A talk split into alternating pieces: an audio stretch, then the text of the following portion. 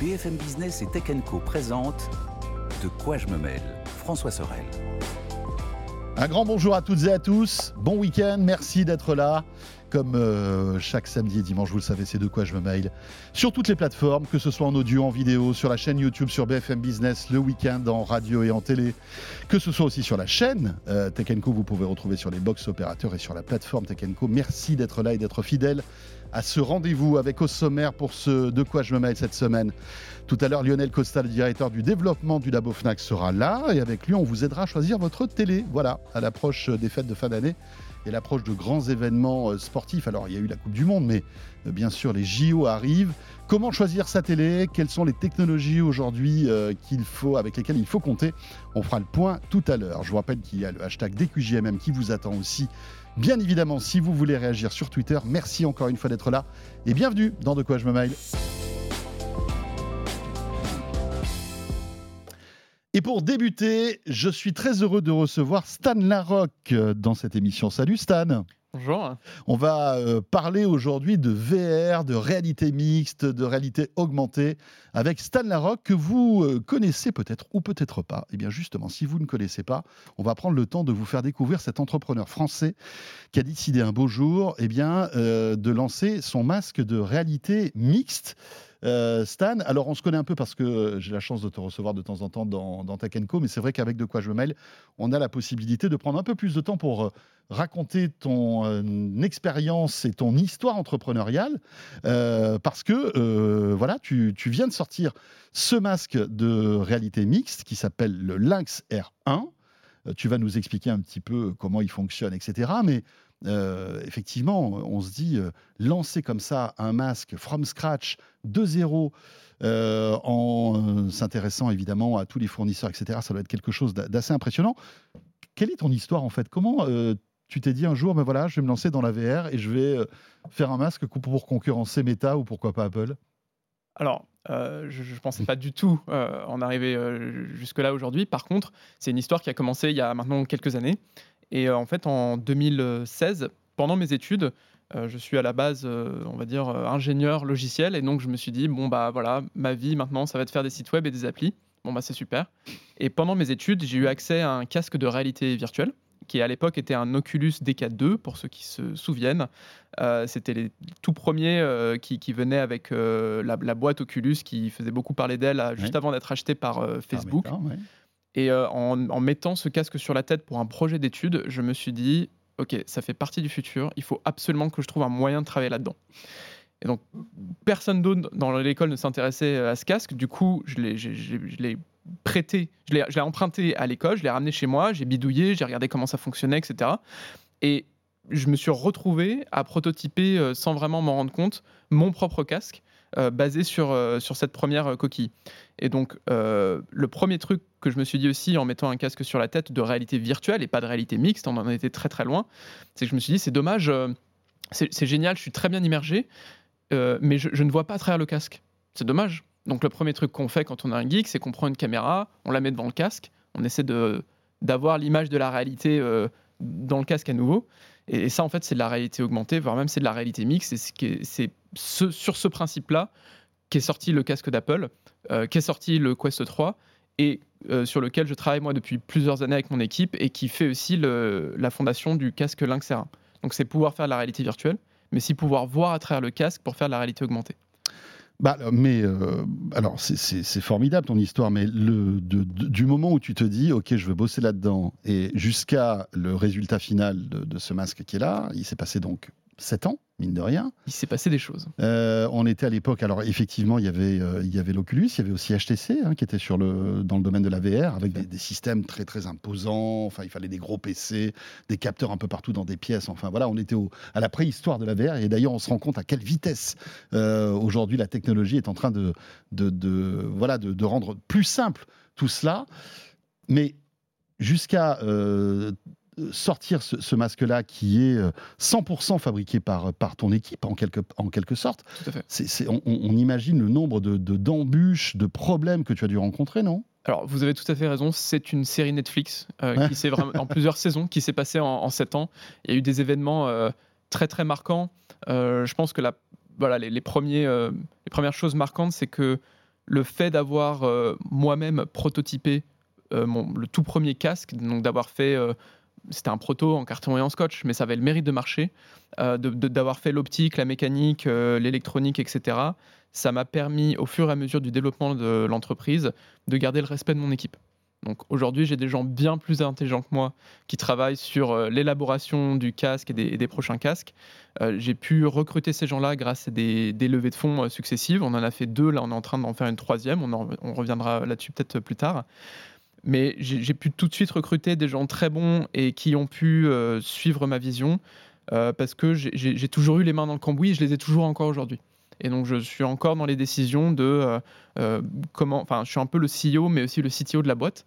Et je pense que c'est primordial quand vous regardez d'autres boîtes de la tech en France. Je pense à Parrot notamment, où le CEO est aussi toujours le, CTO aujourd'hui euh, et, dans beaucoup de décisions.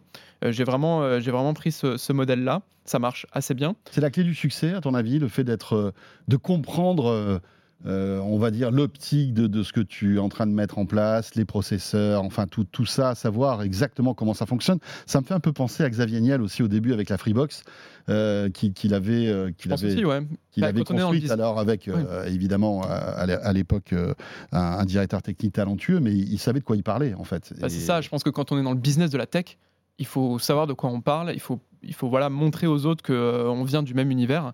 Euh, et donc, c'est plus facile, effectivement, quand on est, euh, quand on est un geek, euh, hmm. de, de, se plonger là-dedans et de pouvoir embarquer des gens avec soi. c'est tout de suite plus crédible, je pense. Donc, c'est la clé du succès, je sais pas. Je pense que la clé du succès, c'est une combinaison de, de, de, de hasard, de rencontres et, et, et, de compétences dans l'ordre qu'on préfère.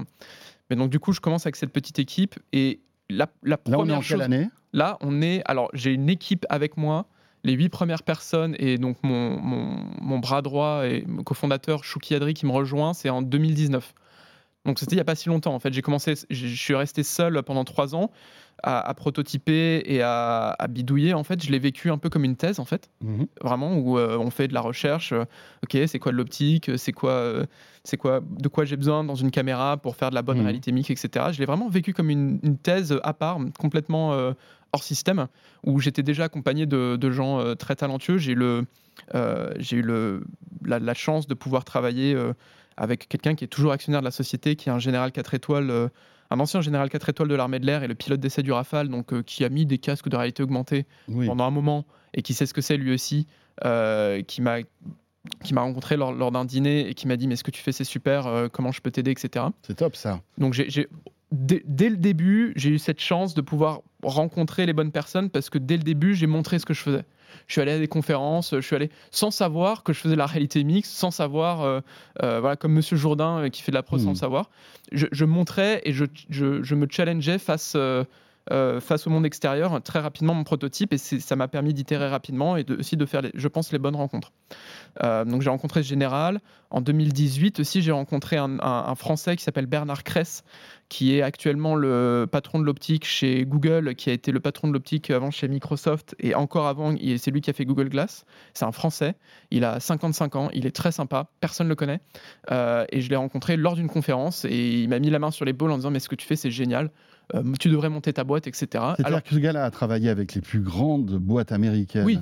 il aurait pu me dire retourne à l'école, nous on est Microsoft, nous on est. Enfin, va jouer dans ton bac à sable. Voilà. Mais, et, euh, c'est la fait, ouais on se rend compte, excuse-moi, je te coupe, mais euh, il y a plein de gens qui ont été bienveillants avec ton projet. Ouais. C'est fou ça. Bah, c'est aussi la clé peut-être du succès. Après, c'est le destin, c'est comme ça, c'est la chance. Mais tu as, rencontré des gens qui se sont rendus compte du potentiel. De du potentiel, de la complexité de ce que tu faisais et de, on va dire, ton, ton savoir-faire, en, tout cas ton expertise dans ce domaine, et qui se sont dit, on va l'accompagner. C'est ça. En fait, c'est. Euh, il y, a des gens à qui c'est arrivé, ce qui m'arrive actuellement, c'est arrivé à ces gens-là quand ils étaient plus jeunes.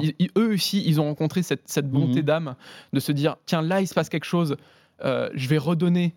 Euh, ce que, ce que, ce que j'ai eu par le passé. Et je pense que c'est ce qui s'est passé avec, euh, avec ces quelques mentors que j'ai pu avoir très tôt, en fait, au début du projet. Qui aujourd'hui transmettent. Qui aujourd'hui transmettent. Euh, vraiment, euh, parfois euh, sans contrepartie. C'est pour ça que j'appelle ça de la bonté. Il y en a, ça existe. Mmh. voilà, donc accrochez-vous. Vous allez peut-être croiser ces gens aussi un jour. Voilà, si, si, vous, si, vous, si vous osez aller dans le monde extérieur pour challenger vos idées. J'ai rencontré ces gens-là. J'ai pu faire une première levée de fonds au retour du CES 2019. Donc là, euh, cette levée de fonds s'est passée pendant l'été 2019. Et c'est là où j'ai vraiment eu ma première équipe et on s'est dit, voilà, on va faire un casque, on va l'industrialiser, on va amener un produit sur le marché. C'est-à-dire que l'été 2019, tu te dis, je vais lancer, je vais fabriquer mon propre casque. C'est ça. Sur les principes que j'avais explorés entre 2016 et 2018, grosso modo, qui sont les mêmes principes euh, qui, qui constituent aujourd'hui ce que c'est que la réalité mixte, c'est-à-dire euh, pouvoir voir à travers un casque de réalité virtuelle avec les mêmes principes. Je, vous ressors mon casque euh, V0, comme on l'appelle au bureau. Je le ressors, il est dans le musée euh, du bureau. On l'allume, on a une expérience extrêmement similaire à ce qu'on a aujourd'hui, mais c'est pas du tout un produit qui était industrialisé. C'était du, prototype monté à la main dans la cuisine, littéralement. Et aujourd'hui, là, moi, je suis très fier seulement quelques années après, d'avoir un produit industrialisé mis à l'échelle avec son écosystème. Et ça, c'est c'est quelque chose dont, je ne serais jamais pas fier en fait. Euh, et je pense que je porte le, message pour toute l'équipe euh, qui m'a accompagné. c'est un peu une prouesse quand on regarde les ressources qu'on a pu avoir par rapport à notre concurrence. Et, et je pense que en Europe, en France, encore plus, on fait de moins en moins de hardware, pour pas dire pas du tout. Et donc, les... on ne sait plus à quel point c'est difficile. Du coup, on ne le respecte plus parce que plus personne ne sait vraiment comment, comment s'y prendre. Euh, on a dû tout nous redécouvrir oui, on a tout laissé à l'Asie en fait. Dans, on a tout laissé à l'Asie. D'ailleurs, même aujourd'hui, euh, Lynx, nous, on a un bureau à Taïwan pour hmm. euh, justement gérer nos, partenariats et, toute notre fabrication est, encore en Asie. voilà, on est en train de, de, progresser aussi pour faire revenir certaines choses en Europe. Mais donc, pour revenir un peu sur l'histoire, donc on, veut industrialiser ce casque, et là, dans, cette lignée de, bonté, de retour d'ascenseur, etc., il y a quelqu'un qui me contacte un jour, euh, entre les, deux levées de fonds et juste avant euh, qu'on fasse un Kickstarter qui a eu beaucoup de succès. Il y a Palmer Lucky, le fondateur d'Oculus, qui a un an de plus que moi, euh, qui, par l'intermédiaire d'un ami, trouve mon contact et m'appelle un jour et me dit euh, alors Palmer Luckey pour ceux qui le connaissent pas il a créé Oculus et il a vendu à, 21 ou 22 ans à Facebook pour 3 milliards. Euh, juste derrière il a remonté une boîte euh, d'armement en l'occurrence qui a un, franc succès qui s'appelle Enduril et c'est le, la seule personne qui a créé deux licornes qui a moins de 30 ans. C'est ce, ce genre de personnage on ne sait pas le fabriquer en Europe ce, genre de garçon. Il vit aux États-Unis. Il vit aux États-unis, il vit à Los Angeles sur une île artificielle. C'est passer de. il vit sur une île artificielle. Il vit, sur Lido Island à Newport Beach. Je vous assure, c'est une. C'est incroyable. Sa, maison, c'est la maison du méchant de James Bond. Je vous assure, il a. Bah, euh, imaginez, vous avez 22 ans et je dis tiens. Voilà 700 millions de dollars. Bon, je vous laisse imaginer euh, ce qui peut en découler. En mais il est. C'est intéressant de voir qu'après s'être intéressé à la VR, il s'intéresse à l'armement. C'est bizarre. Hein. Voilà, alors après, je vous laisse creuser sur le personnage. Il y y a plein de, de, très. Oui, euh, enfin, il, est, c'est, quelqu'un avec des aspérités, on va dire. Voilà, c'est, quelqu'un de très polarisant. C'est, un, vrai personnage de film. Euh, et donc, il, me contacte et il me dit J'adore ce que tu fais, je suis ce que tu fais de, avec Lynx depuis un moment. Comment je peux t'aider? Alors là, faut imaginer que vous avez un milliardaire cool qui vous appelle et qui vous dit Ok. Parce que lui comprend il comprend en fait tout ce que tu es en train de mettre en place. Oui, voilà, il a, vécu la même chose, mmh. alors un peu plus tôt dans sa vie, euh, de manière un peu plus accélérée, notamment euh, la, revente à, Facebook, mais il est passé exactement par les mêmes étapes. Il comprend, il, comprenait, et il comprend toujours ma douleur sur certains aspects, et il s'est dit, ok, comment on, comment on le met sur orbite, comment on fait en sorte que ce casque devienne une réalité? Alors, il est CEO d'une boîte d'armement américaine. Il ne peut pas prendre il ne peut pas faire d'investissement dans une boîte étrangère, c'est très compliqué, etc. Par contre, donc faut imaginer, on était en 2021, c'était entre deux vagues de Covid, c'était super compliqué pour tout le monde. On mmh, savait le vaccin n'était pas encore là. On savait pas trop. Est-ce, qu'on allait vivre avec des vagues de confinement Enfin, voilà, faut, on, a tous oublié ça. Incertitude de l'époque. Une, forme d'incertitude euh, grave, en fait. Et euh, donc Palmer m'appelle. Les frontières avec les États-Unis sont fermées. On, ne peut pas voyager, etc.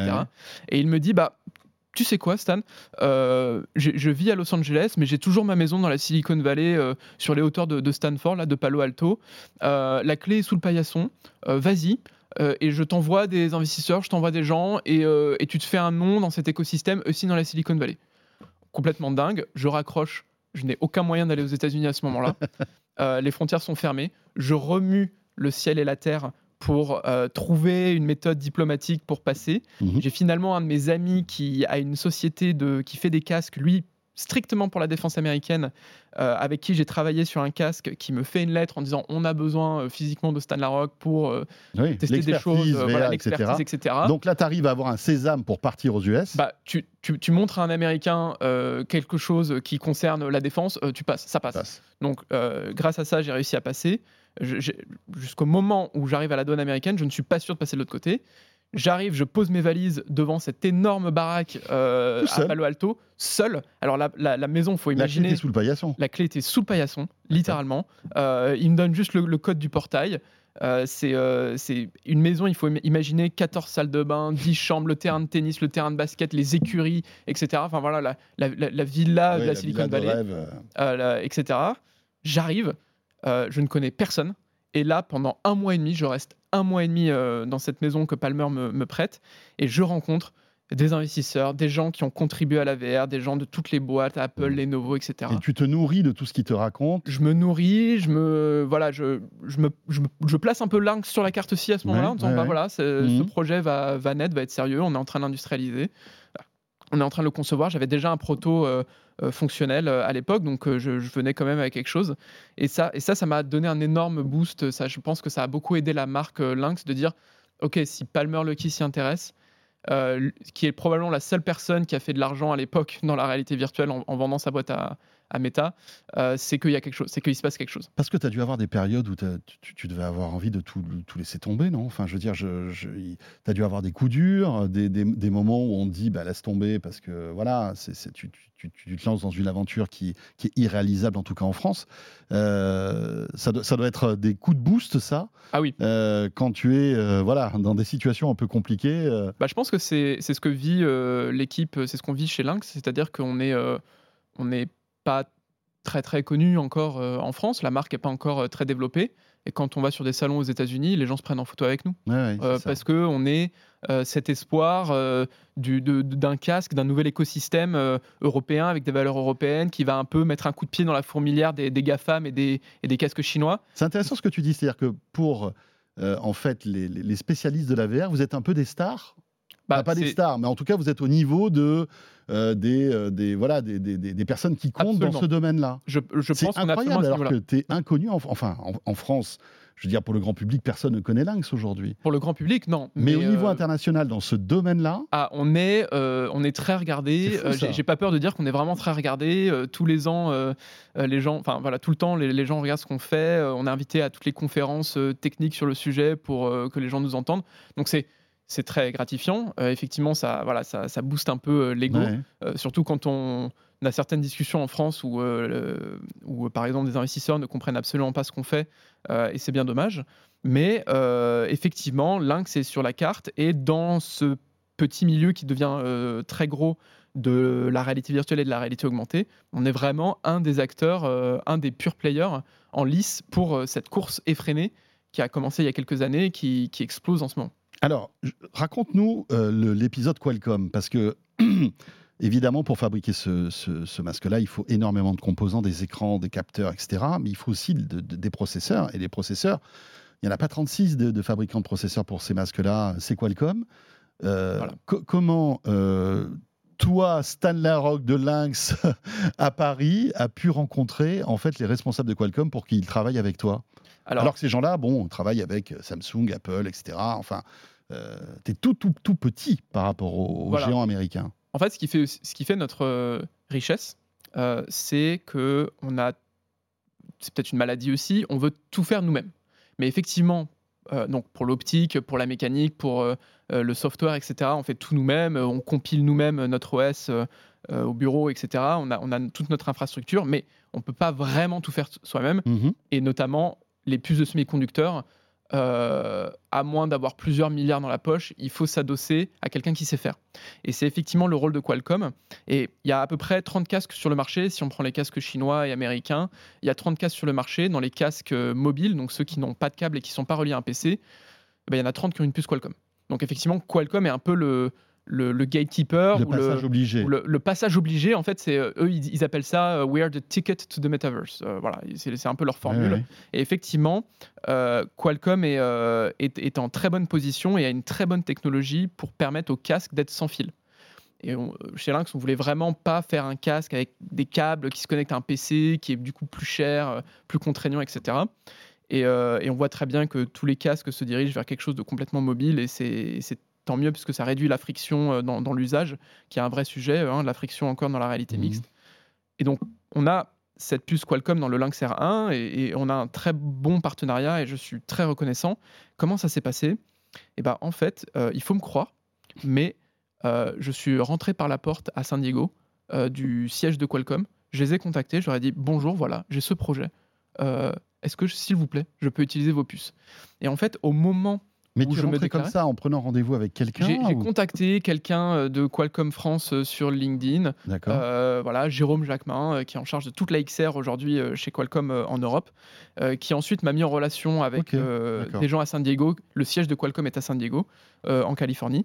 Et Donc, tu as, décroché un rendez-vous. j'ai décroché un rendez-vous de 10 minutes, mais vraiment de 10 minutes. Et en 10 minutes, j'ai pitché mon, mon casque. J'avais donc je suis arrivé avec mon proto là en carton Mhm. et en scotch. euh, euh, voilà, donc j'arrive, je, je leur explique exactement tous les composants, tout ce qu'on veut mettre, la différence qu'on va avoir avec euh, le Quest euh, 2 qui allait sortir à l'époque et les, les autres casques du marché.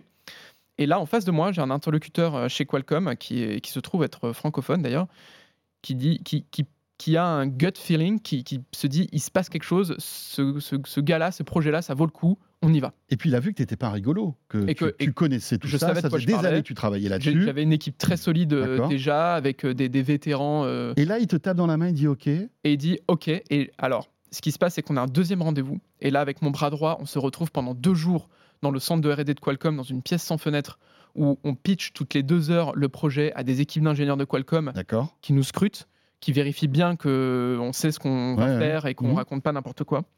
Et au bout de ces deux jours, il y a euh, l'ingénieur senior au bout de la table qui fait OK, c'est bon. Et là, 15 minutes après, En fait, tu as passé comme un tribunal, en quelque sorte. c'est de... littéralement un tribunal. C'est ça. En fait, ils, étaient en train de voir si tu étais sérieux, si tu savais ce que tu faisais, et s'ils n'allaient pas en fait investir Exactement, euh, du temps dans, et des dans la ressources. R&D pour rien. Exactement. C'est vraiment comme ça que Qualcomm euh, choisit ses clients pour euh, le- le- l'automobile, les smartphones, etc. Euh, on peut pas acheter une puce Qualcomm comme on veut, hein, contrairement à une puce est- Intel ou AMD. Ce qui est normal. ce qui, ce qui est un business model. En tout cas, ça marche très bien pour eux. Et donc, euh, ce qu'il faut comprendre aussi, c'est qu'on a eu accès à toute la documentation de Qualcomm. Donc, pour une puce, c'est euh, 700 PDF. hein. C'est une documentation euh, très large. Il faut euh, six mois pour qu'une équipe euh, vraiment prenne en main la technologie Qualcomm. Et on a eu accès en 15 minutes à cette documentation. Et, et les gens de Qualcomm nous disent, vous savez, normalement, même pour les gros acteurs, ça prend entre 3 à 6 mois pour avoir juste l'accès au portail où il y a cette fameuse documentation. Et je pense que personne, en- alors c'est sûr que personne en France ne travaille avec Qualcomm de manière aussi rapprochée pour euh, ce genre de device. Et je pense qu'en Europe, on est les seuls aussi. Donc on a vraiment, on est vraiment. Euh, Qualcomm, c'est un peu le faiseur de roi dans, l'industrie des, smartphones, mais aussi du coup maintenant dans l'industrie des casques. Et on a un peu eu cette sensation de se dire que Qualcomm, pour l'Europe, faisait le pari sur Lynx. Et donc c'est un, voilà, un très gros partenariat, c'est notre plus gros partenaire à ce jour. Et Dieu sait qu'on n'a pas beaucoup de partenaires parce qu'on veut tout faire nous-mêmes. Mais alors pour les puces, c'est vraiment Qualcomm. Ce que je retiens de tout ce que tu nous racontes, c'est que finalement, l'humain est toujours au cœur de, de- de- de tout ça et qu'il y a un feeling, il y a quelque chose qui se passe, il y a une complicité à un moment avec soit des mentors, soit des personnes que tu ne connais pas qui croient en ce que tu fais Ça joue beaucoup. ouais. et, euh, et qui euh, voilà dit bingo, mais c'est- plutôt positif en fait, dans, dans un monde un peu perturbé où on se dit euh, voilà, chacun pour soi, euh, etc. Là, on se rend compte que finalement, euh, alors parce que tu avais un bon projet, mais euh, on t'a Ah. suivi. tout Alors la, la conviction vient de, chez ces gens-là vient effectivement euh, certainement de l'humain probablement Ouais, bien sûr. et aussi de la compétence. Évidemment. Euh, voilà, qui, est, qui est aujourd'hui euh, sur le plateau avec nous, posé là, le casque, Alors, le, le- le fruit de beaucoup de travail.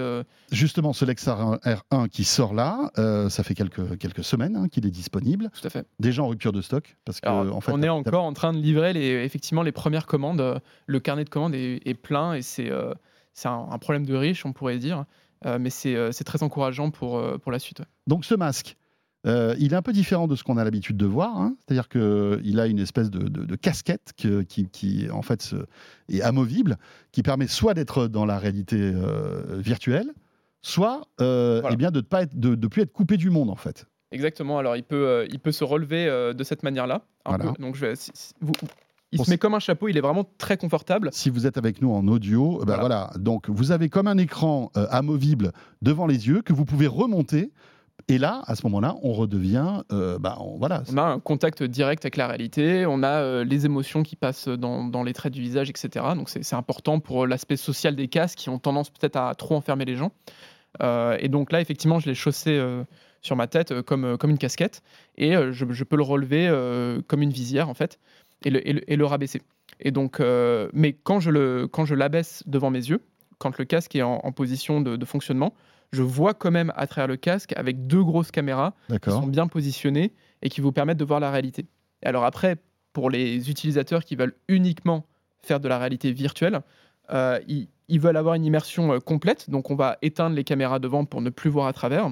Et vous voyez, pour, pour ceux qui... Je, je peux décrire un peu ce qu'on voit, mais on a une vision périphérique qui est très dégagée. Tout à fait, parce qu'en fait, il n'y a que devant toi qu'il y a un écran. Sur le côté, Voilà. euh, bah, tu es à l'air libre. J'ai un accès direct, euh, Ouais. et donc ce qui fait qu'on n'est pas malade euh, Mhm. avec le casque, on peut courir avec le casque, on peut faire plein de choses. J'ai même skié avec le casque pour prouver notre, notre latence. Et, mais pour les gens qui veulent faire uniquement de la réalité virtuelle, on peut venir aimanter en fait une mousse qui est livrée dans la boîte du casque pour, comme les autres casques un peu plus classiques de réalité virtuelle, se retrouver à nouveau complètement immergé. Euh, voilà, donc là on est vraiment complètement, Oui, oui. euh, Là, tu es isolé, en quelque complètement sorte. isolé effectivement dans le noir et donc euh, tout, le, tout le focus est fait sur l'image virtuelle devant moi. Donc c'est un peu qui peut le plus, peut le moins. Donc c'est-à-dire si vous pouvez faire de la bonne réalité mixte, il y a de grandes chances pour que vous ayez aussi de la très bonne réalité virtuelle. Aujourd'hui, donc ce, ce masque est en, est- est- est- ça y est, est disponible, est en vente. Enfin, est en vente. Si on, si on peut pas le trouver, enfin, il y en a pas. hein, donc il faut le commander. Comment ça Voilà. se passe C'est le- sur notre site internet. On a un site internet pour le moment et euh, on discute avec des distributeurs en France et dans le monde entier pour euh, qu'ils soient disponibles à travers euh, certaines marques euh, grand public ou spécialisées en, en électronique. Ton objectif, ton rêve, c'est quoi? C'est de, de- de- d'inonder le monde avec, euh, avec ce masque et de venir taquiner euh, les Meta, euh, les Apple? Parce qu'en plus, tout ça sort dans un contexte plutôt positif, j'ai envie de dire. C'est-à-dire que, voilà, Apple qui investit des milliards dans la, réalité mixte, on se dit, OK, ça commence à devenir sérieux. Voilà, on, a, on s'était un peu moqué de Meta il y a quelques temps de cela.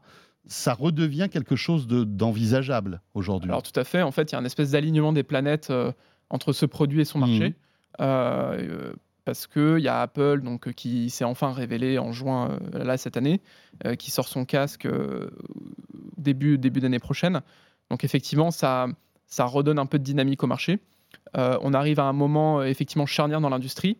Et en fait, comme si on regarde un peu l'histoire de- de- des innovations, on- en fait, on se rend compte qu'il y a toujours un chemin euh, qui est toujours le même depuis, euh, depuis le début de la technologie. Si on prend par exemple l'exemple d'Internet ou, ou même des smartphones, on se rend compte que ça commence dans l'armée.